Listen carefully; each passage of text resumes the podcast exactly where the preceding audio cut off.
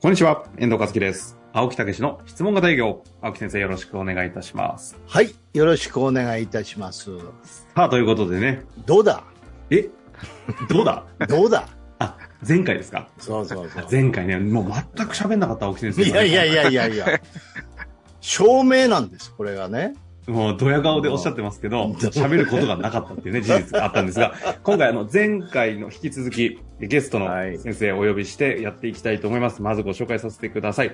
社会保険労務士法人、労務の代表社員の牧野剛先生にお越しいただいております。牧野先生、よろしくお願いいたします。よろしくお願いします。はい、よろしくお願いいたします。ということでね、この前回聞いてない方はね、ぜひそちら聞いてから聞いていただきたいですが。会社名もいいですよね、ロームっていうのね。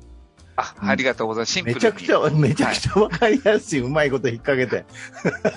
まあということで、 ね、前回ちょっと振り返りになるんですけれども、うんはい当時、ある、あの、パートの方を中心に雇用をされて、社会保険労務士事務所としてやっていたところ、社員さん、パートさんに、社員社員になりたいっていう一人が出て、そしたら、芋づる式に5人ぐらい、私も、私も、私もと、正社員になりたいとなった時に、一人当たりの人件費がこれ、うん。よ4倍とかになるんですかそうですね。全4倍、一人4倍になりま一す、人ね。 4倍ですよね。あー100万ぐらいで抑えられてたのが400万。どうすんだと。はい。 よし、うんこれは、それぞれの方に仕事を取ってきてもらおう。そうそう そおう。前すぐやと。質問型営業だと。で、みんなで習ったと。はいいうことで、結果的には今、その100 10名が100名ぐらいになっているという事実があるんですそうですねが、はい実際に受けられて、どうなってたのか。ちょっとはいそこのお話をね、ぜひ、お聞かせいただきたいなと思ってます。で、あの、質問型営業って本当にシンプルなんです。基本は。で、実はそれで鍵になってるのが、質問と共感なんですね。で、あと、まあ、興味、関心と質問と共感っていうのがすごく大切になってるんですけど、その時に、僕は、あの、うまくいった一つの秘訣は、共感のうまい社員が多かったってことなんですね。ああ。ほうほうほで、これ、あの、後からわかるんですけど、うん女性は共感がうまいんですよ。なるほど。う。まあ、そうですよね。そうなんです。で、ただ、あの、女性はですね、苦手なことがちょっとあって、沈黙が苦手だったんです。ああ。なるほど。えお女性に質問が定義を教えていったときに、え。うん。共感は得意なんですけど、沈黙が苦手なんで、つい話したがるんですね。なるほど。まあで、話すと、質問しても答えが返ってこないわけですよ。うーうん。ん。で、僕そこにちょっと気づいて、じょで、男性の場合は、わりかし沈黙する方多いんですけど、そこで、うん僕はあの質問、沈黙、共感って教えてったんですね、最初に。青木先生にトークスプリクトを教えてもらって、実践していく中で、共感はうまいけど、質問と共感はできるけど、黙るのが苦手な人が多いってちょっと感じて、僕はそこに一個質問、沈黙、共感って教えてって、ちょっと女性向けに直していったんですよ。面白い。うん。すごいね。ありがとうございます。あの、ねよくでも、特性を青木先生。が、ええ、青木先生が自然にやってることなんですけど、うん普通の人はなかなかできないんですよね。なるほどね。青木先生、確かに質問した後にね、ひどい時1分とか待ちますもんね。そうなんですよ。だから青木先生は自然にできてるけど、なかなか普通の人できないんで、そこをちょっと強化したって感じにしました、説明を。で、そうしてったら、あうんの、すごく上手くなったってことが一つと、ええそれとやっぱり青木先生がすごく、あの、質問型営業を学ぶときに、必ずコーチングつけた方がいいですよってアドバイスいただいたんですね。う。うんうんんうん。で、コーチングをつけて振り返りをすると、質問型営業がすごく早く身につくし、うん。なんていうか心が強くなる。折れなくなるって教えてもらったんです。うん。で、あの、で、最初、コーチングつけさせていただいてやってて、あとは振り返りシートっていうので、えー自分を磨いていくって仕組みなんですけども、はい。でそれぞれの方にワンオンワンでのコーチングもつけたってことですかつけたんです、つけたんです。ええうんこれは贅沢だ。最初、はい、3ヶ月ぐらいつけさせていただいて、でも、やっぱお金たかかるじゃないですか、 正直、それつけると。うんそうすると、あとは社内で育っていかなきゃいけないんで、で、青木先生の振り返りシートを、今度は、えーと、言葉に置き換えて、で、今度ペアを作ってもらったんですね。質問型営業を学ぶ。うん。学んでるペア同士を作っていただい、作らせていただいて、それで青木先生のところでやっていただいた、えっ、と、コーチングを振り返りシートのセリフを、こあの文字、文字起こしっていうか、言葉に口に出してるようにして、そそれでお互い同士振り返りっていうのをやるようにしました。うん。うん。互いにコーチングをし合えるそうです、そうです。はい。構造を作ってるんですねねそうです。えそれが組織の一つの要になって、今でもずっと続いてるんですけど、うんおうおうあのーそうすることによって、お互い同士をコーチし合う。で、質問して黙る、質問して黙る、共感するって練習が、コーチングの中で行われるっていう仕組みに置き営換えま業したの。練習にもなっちゃうわけだ。その通りです。うんいわゆるむ、すごいねむか昔なのかわかりませんけど、社内メンター制度みたいなものもし必然的にそこで出来上がったわけですね。その通りです。それがだから振り返りシートから作ってったんですよね。まあ、ほんでもこの辺あたりから牧野さんのユニークなね、独自性というのを少しずつこうね、入れながら、どんどん展開してってるよね。そうです。ありがとうございます。あねえの、本当に質問型営業のその振り返りシートを喋る。それをん僕が工夫したのはペアで喋ればいいっていう。うんそしたら、お互い同士やれるし、練習できうんる、ロープレイができるっていう風にしました。で、それができてしばらくやってくると、こう、やっぱり取ってくるんですよね、ちゃんと営業をみん な。取ってくると言っても、皆さん、はいその時は、あれですかね、静岡にいらっしゃる。静岡で、浜浜松に松でテレアポとかして、テレアポするんですかテレアポもして取ってきたんですよ、パートさんが。へえ。新規で。 青木先生に教わった通りやる。それ、取ってきたのを見て、どう思いましたいやすごいなと思いましたよ。あの、 その地方のなんかを見ながらこう電話して、質あの、問しながら。求人誌を見ながら見ながら電話するんです。求人誌見てご覧いただい、あの、求人誌で見てお電話させていただきましたって。で、ちょっとアポを取りに行ってそう、です。あロームってご存知ですかあ、で知らないってパパ言っートたのら、方がそのまそうまです、そうです。ロームってご存知ですかって知らないって言ったらがっかりして、あ、そう、知らないんですかって、こう、がっかりしろっていうのも青木先生に教わったんでがっかりして、じゃあ、社労士ってご存知ですかって、こう、トークスプリクトを展開していくんですね。これ、青木先生と一緒に作ってって結構取れるんですよね。あー取れるんですね。取れるんです。え、で、そのまま、その方々が直接、じゃあちょっと行ってきますわと言って、行っ行っててみきて、ますって。はい。で、社長と面談して、そうですあそうので、案件もど持って帰ってくる持んっでてすく帰ってくるんですテレアポしてそ。んなことあるはい。で、ただ、あ、あるんですよ。で、で、もう一個工夫したのが、一人で行かせると行かないんですよね、なあかなか。ーで、あーもともとパートさんが正社員だもんで、まだパートさんなんですよ。言うて。取ってから、仕事ができてからそれ順序ずつ正社員していくって話なんで、そうそう人件費安いじゃないですか。二人で行ってもらえばいいんですよ。あー あーでも二人でも正社員、セールスマン一人分の人件費なんで、うん二人で行ってもらったんですね。一人はメモを取る、お客さんに言ったことを、あ一ー人が質問するみたいな。そしたら取れるんですよ。よくね、営業一人で行かせたすりごすいると。ね。その行かなきゃいけない方訪問先の会社の周りの区画をぐるぐるぐるぐる回って、今日はやめとこうっつって帰る方がいますからね。それがないように。もうてあとアポイント取ったとしていかないですもん。確かに。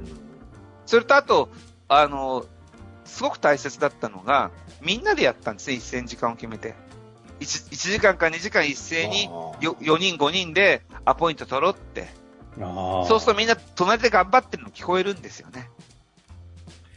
とだからやらざるを得ないですよなんかもう、すごいね、開発物語が手に取るようにわかるね。え、実際にどのくらいでうん案件が、その研修をスタートして取れ始めて、そして初めて正社員になった方とかっていうのは、ど、どういう感じで生まれてったんですかいや、そ、その中ですぐ生まれていくんですよね。えだってすぐ取れちゃいますもん。え、1年以内に正社員とかだからもうそすぐすぐすぐですよ、すぐですよ。そんな感じですかはい。で僕もだから質問が定義取ってきますし、ああ。言う。て、だから割かし早く、売り上げはすぐ確保ですね。普通ね、あの、トップの経営者がえトップ営業して取ってくると、現場は疲弊するとか、また案件取ってきやがってみたいな空気は、意外と修行現場ってあったりもするじゃないですか。あります逆ですもん。ね。もう。自分たちの仕事を取るために取りに行ってるわけですから。絶対、はい、ありがとうございす。ますじゃないですか。計り知れないですね。そうですよね。うん。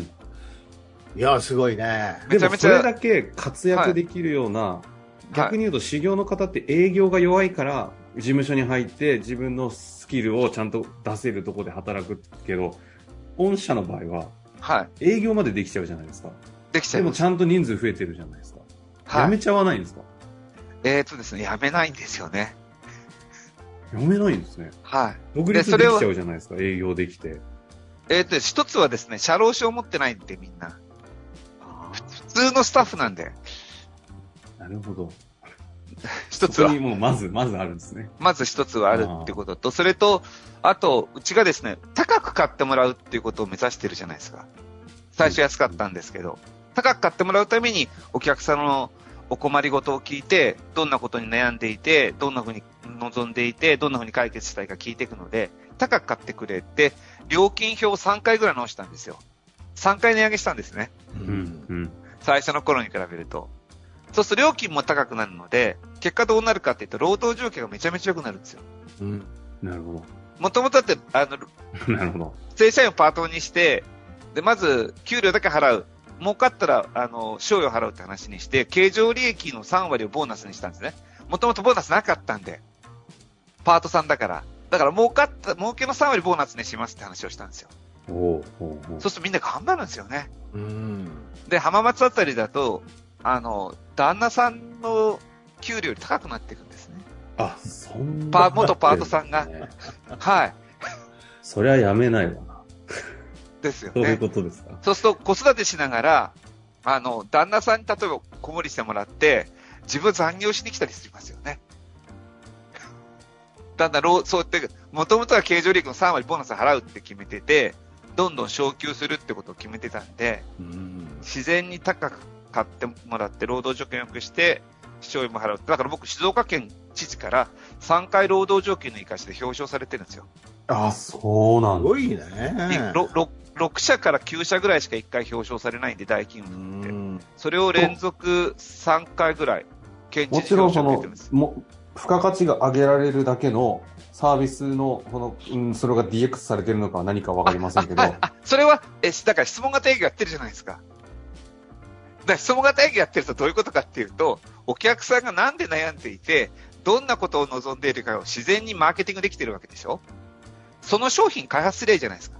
ボコボコ新サービスができてるってことですそね、の通りです。ボンボあーン新サービスができてるんです。だって常にお客さんの望んでること、悩んでることを聞いて、それをどう解決するかっていうのが質問型営業の本質なので、それを繰り返していくと商品が他社と圧倒的に違ってくるわけですよ、な商るほど品サービスが。だからもう競争力がもう半端ないですよね。だんだんやればやるほど質問型営業やると。青木先生。どう やどうや俺笑うだけやん。もう本当青木に。先生。なんか、ちょっと、なんかください。なんか、はい、自分、 自分の番組、いやあの、もうね人の番組聞いてるかのようもにう、声を失ったよ、 俺。俺もう失っちゃったんです聞かいてる。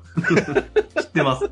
口開いてましたもん。だからもう本当に質問型営業すいつのご間にいですかよ。リスナーになってた。番組に乗っ取られてましたよ。いやいやいやいやいや、ほんでもね、すげえね。それで、今、現在、8年経って、はい。仙台や東京や九州やね。そうです、そうです。その過程はどうなったんですかいや、それも、あの、うん基本的にあの、まず、商品が質問型営業でしっかりできてきてるので、ん今度は、その、それを売ってくれる人を見つければいい。そこからちょっとあの、大きくなったきっかけのもう一つが YouTube で、うん。 YouTube でその、こういうことやってますって紹介してったんですね。ええで、それ、も、実はあの、質問型営業でニーズの悩みを聞くってことが当たり前になってるじゃないですうか。ん。、で、YouTube のその、コンサルタントの方に聞いたら、うん。その時に、あの、悩みを、こういう悩みを聞いて、うん。こんな方からこんな悩みを聞いて、こう解決しましたよって、YouTube 作ればいいよって言われたんで、質問型ない営業のヒアリングを、あの、守秘義務に反しない程度にぼやかして、うん。あの、番組にして大きくなったのと、うんそれを社労士向けにやったんですよ。社労士さんこんなこと困ってませんかって。いやいそや、れで俺も、俺も YouTube で牧野さん見つけたよ。 なあ。あり YouTube 再生多いやつ20万とかありますね。ありがとうございます。ねえ、すごいよね。YouTube すごいきっかけになったよね。そうですね。それが大きくなった一つのきっかけなんですけど、その、 YouTube2 万もいるじゃないですか。はい、ありがなとうござかいまなす。か、社労士で2万って、少ないですね。ねええ。だそれもだかさっきなんら、ておっしゃいましたっけその YouTube のコンサルタントの方に。方に言われたのが、悩みを聞いて、お客さんの悩み、どんな人から、どんな状況で悩みを聞いて、その悩みにどう答えたかを、YouTube の番組にすればいいって言われたんですよ。もう大得意なやつじゃないですか。普段やってることですそようね。そう、質問型営業の中身なんですよ、実はこれも。うんそれをだから守秘義務に反しない程度に、ぼやかして作ればいいよって言われたんで、これもしうん質問型営業のコンテンツをそのまま使ってます。うんそれが日々集まっていくんですよね。だから、だから質問型営業するとめちゃめちゃ強いわけですよ 実は。いろんなことが。青木先生。はい、はい、はい。 い。はい、じゃない。はい、はい、じゃないです。今日私リスナーでございましたか ね。なんか、あの、だ奥さんに、あんた聞いてんのって言われてるようになっ ちゃう。あはい、はい。はいはい。いやー、ほんでもね、大したもんですよね。いや、本当に感謝してます。いはいえいえいえいえ。まあ、それと、あとね、えーマインドマップなんかも取り入れながら問題解決をしたりね、そんなことも、あれはもう本当、牧野さんの工夫ですよね。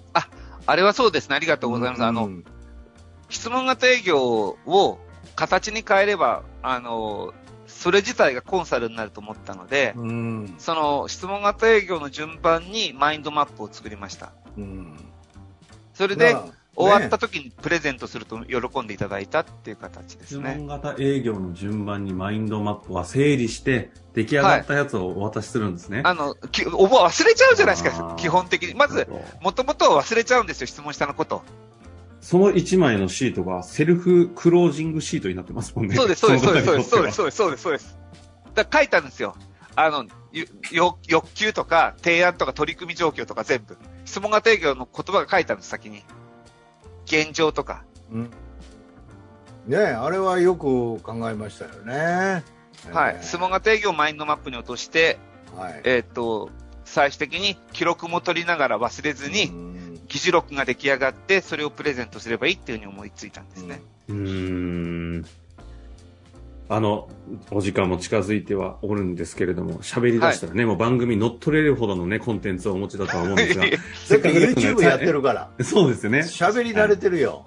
はもいう100本以上よね、せっ今。。かくですので、リスナーの皆様に、ちょっと最後に何か、何、どんな観点でもいいので、せっかくなので、牧野先生の観点から、営業、なんだかんだで悩んでる方多いと思いますので、はい。あアドバイスとかありませんかねああの、質問型営業を真面目に練習することですね。で、で、で、あのほとんどの方が実は、あの、なんで質問型営業が学べないかっていうと、練習量が少ないからです。正直。うんちゃんと練習しましょう。口に出して。それだけでも本当に繰り返し繰り返しやっていくと身につくので、そこだけでと思います。で、やっぱり絶対こ青う木先生人生本変えれ人かるらんので。指導っていうのもだいぶ違うんですか、青木先生の指導があるかないかは大きいですね、やっぱり。それは、あの、何が一番違うかっていうと、あの、僕が一番青木先生直接指導したいとありがたかったのは、声の出し方とか、間の取り方とか、あそれ本に載ってないところがあるんあです書けないですもんね、本人。書けないところが。うんそこはやっぱり本人から受けるかどうかっていう、あと空気感も含めて、うん。めちゃゃめちゃ大きいのと、それと青木先生から直接指導を受けると何が変わるかっていうと、そのトークスプリクトの中身が違うんですね。あ例えば、テレアポするときに、僕は最初に、あの、ロームってご存知ですかっていうふうに質問したんですけど、それも青木先生が作っていただいたんですね。で、それでがっかりしろって言われてがっかりする とか、そういうとこって、やっぱり、わ、でき実ないな践経験がないとわかんないですよね。それはそう本ですねに書いてないし。がっかりしろなんて一しか言もも。必ずがっかりしていいわけでもないですしね。うん、あだからもう、知ってたら喜ばなきゃいけない。知ってたら、あ、ありがとうございます。知ってるんですかって聞いたら、どんなイメージですかって聞けって言われたんですよ ぴったしで、その通り。で、 それも書いてないですから、そういうことまで、細かいとこまで。そういう場面場面に応じた書けないところと空気感。これやっぱり直接指導を受けないと体験できないですよね。なるほど。いやー、牧野先生にね、言っていただくのが、なんか、い一番説得力ありますね、これ。え実際に僕ありがたいで、本本当当にに受けてるんで、はい。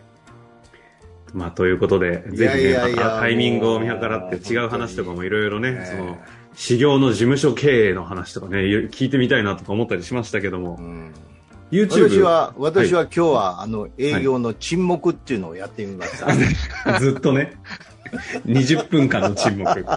タイトル決まりましたね。いやいや、本当に大したもんですよ。もうあの、せっかくですので、ね牧野先生も何かご紹介、あの、ね、あ牧野先生にご興味持たれた方もすごいいると思いますので、はいなんか YouTube だったり、あ、じゃあマルマガ YouTube とかの、社労士法人ロームってあの、検索してご覧になってみてあげて嬉しいです。うんはい。今よろ何しくお願いし本ます、何本上がってます400本ぐらい上がって、400 400本上がってます本よ上がね。ってる。はいはいすげえねそんなやってんだはい。ねさすがですね。はいまあ、本当とにいうことで、2回にわたって、ありがとうございました社会保険労務士法人ロームの牧野先生にご登壇いただきました。またぜひ遊びに来ていただきたいなと思っておりますのまで。だまだ聞けたらんとこあるみたいなね。本当ですねええということで、青木先生、20分間の沈黙お疲れ様でございました。ここで終わりたいと思います。ありがとうございました。はい、ありがとうございました。ありがとうございました。本日の番組はいかがでしたか番組では青木武氏への質問を受け付けておりますウェブ検索で「質問型営業」と入力し検索結果に出てくるオフィシャルウェブサイトにアクセスその中のポッドキャストのバナーから質問フォームにご入力くださいたくさんのご応募お待ちしております